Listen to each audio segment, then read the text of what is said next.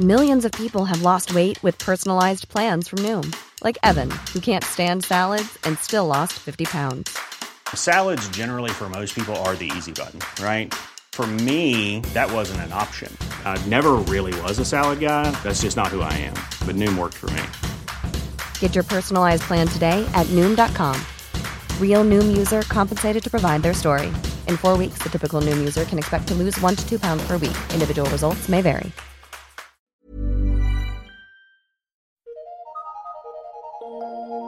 Eu sou Mário Persona e essas são as respostas que eu dei aos que me perguntaram sobre a Bíblia. A pergunta é: devo chamar a todos de irmãos? Existe um costume no meio evangélico e entre alguns católicos que é o de chamar qualquer um que se identifique como cristão de irmão. É comum nós encontrarmos debates nas redes sociais nos quais alguém que se diz crente, cristão ou evangélico continue a ser chamado de irmão por seus interlocutores, mesmo de, depois de ter negado as verdades cardeais do cristianismo, ou de estar claramente escandalizando os que acompanham a conversa com ideias fora do contexto bíblico.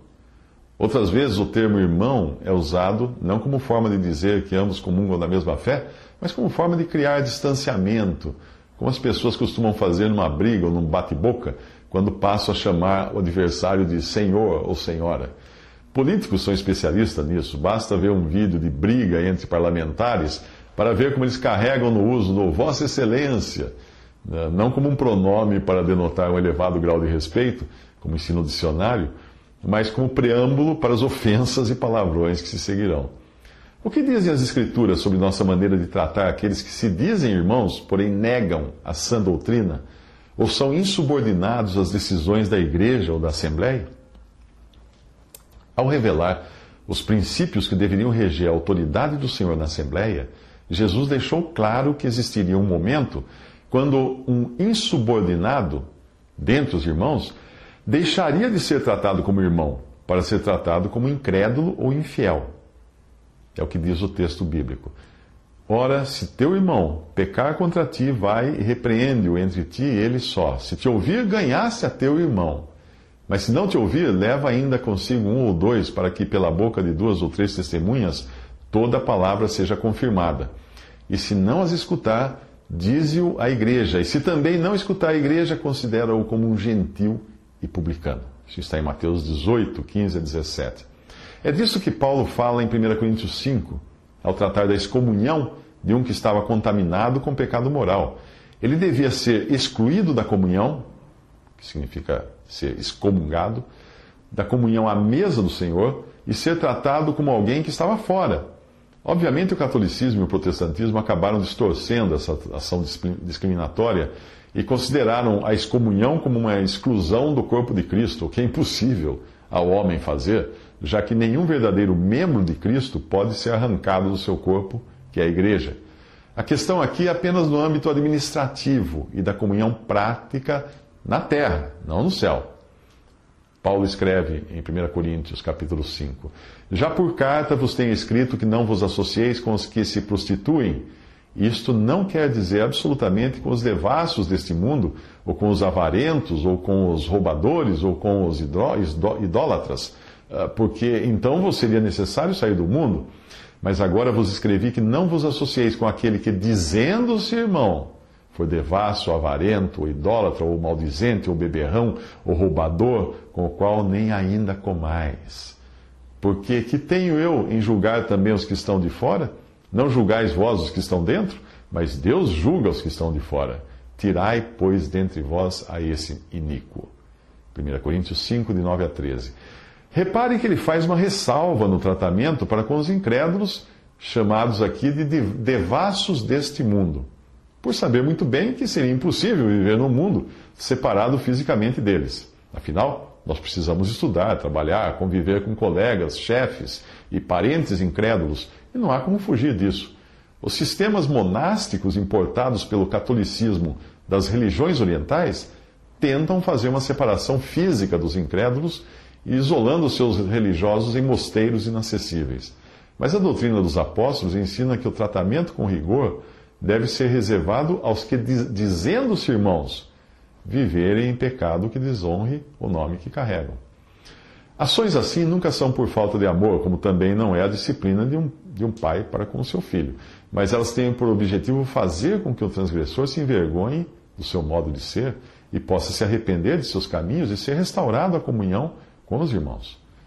Mas enquanto isso não acontece, ele não deve de maneira nenhuma ser chamado de irmão.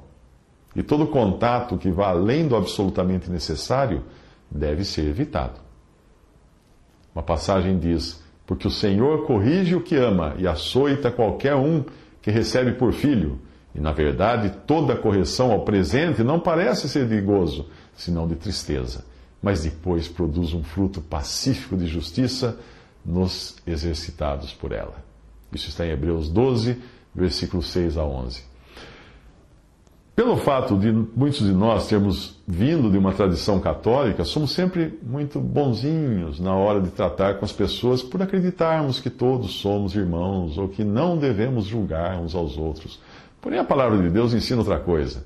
Devemos sim julgar as más ações das pessoas, suas doutrinas, o que, o que elas falam, apesar de não podermos julgar o seu coração. O Senhor ensinou os seus discípulos a tomarem cuidado com o fermento ou doutrina dos fariseus, e também a não agirem do modo como eles agiram, o que por si só prefigura fazer um julgamento. O julgamento pode ser tanto individual quanto da Assembleia, uma vez que tivermos claro diante de nós que estamos lidando com alguém que, dizendo-se irmão, comporta-se de maneira contrária às Escrituras, devemos nos apartar de, tal pessoa e também deixá-lo de chamar, deixar de, de chamar, de chamá-lo de irmão. Como o Senhor ensinou, nós devemos considerá-lo gentil e publicano, que era a forma de um judeu enxergar um não-judeu ou impuro. Essa separação é profilática, isto é, ela tem por objetivo evitar a contaminação e permitir que fiquemos uh, preparados para toda boa obra, como fala 2 Timóteo 2, 21. O que não acontece se estivermos ligados às pessoas erradas. Paulo escreve: Não sabeis que um pouco de fermento faz levedar toda a massa? Evidentemente, somente o Senhor conhece os que são seus, porém a parte que me diz respeito é agir de acordo com o que diz a continuação da passagem lá em 2 Timóteo 2. Qualquer que profere o nome de Cristo, aparte-se da iniquidade. Ora, numa grande casa não há somente vasos ou pessoas de ouro e de prata, mas também de pau e de barro. Uns para honra, outros, porém, para desonra. De sorte que, se alguém se purificar ou se separar dessas coisas, será vaso para honra, santificado e idôneo para uso do Senhor e preparado para toda boa obra. Isso está em 2 Timóteo 2, de 19 a 21. Vamos imaginar uma aplicação prática dessa questão de chamar ou não de irmão alguém que esteja causando escândalo, ou por negar doutrinas fundamentais da Bíblia, ou às vezes até por ser legalista ao extremo, como os fariseus, e querer colocar as pessoas debaixo de um julgo. A partir do momento em que ele faz isso em um bate-papo numa rede social e você continua a chamá-lo de irmão, até para tentar apaziguar os ânimos ou ser educado, a impressão que dará aos incrédulos que estiverem acompanhando a conversa é que você e eles são farinha do mesmo saco.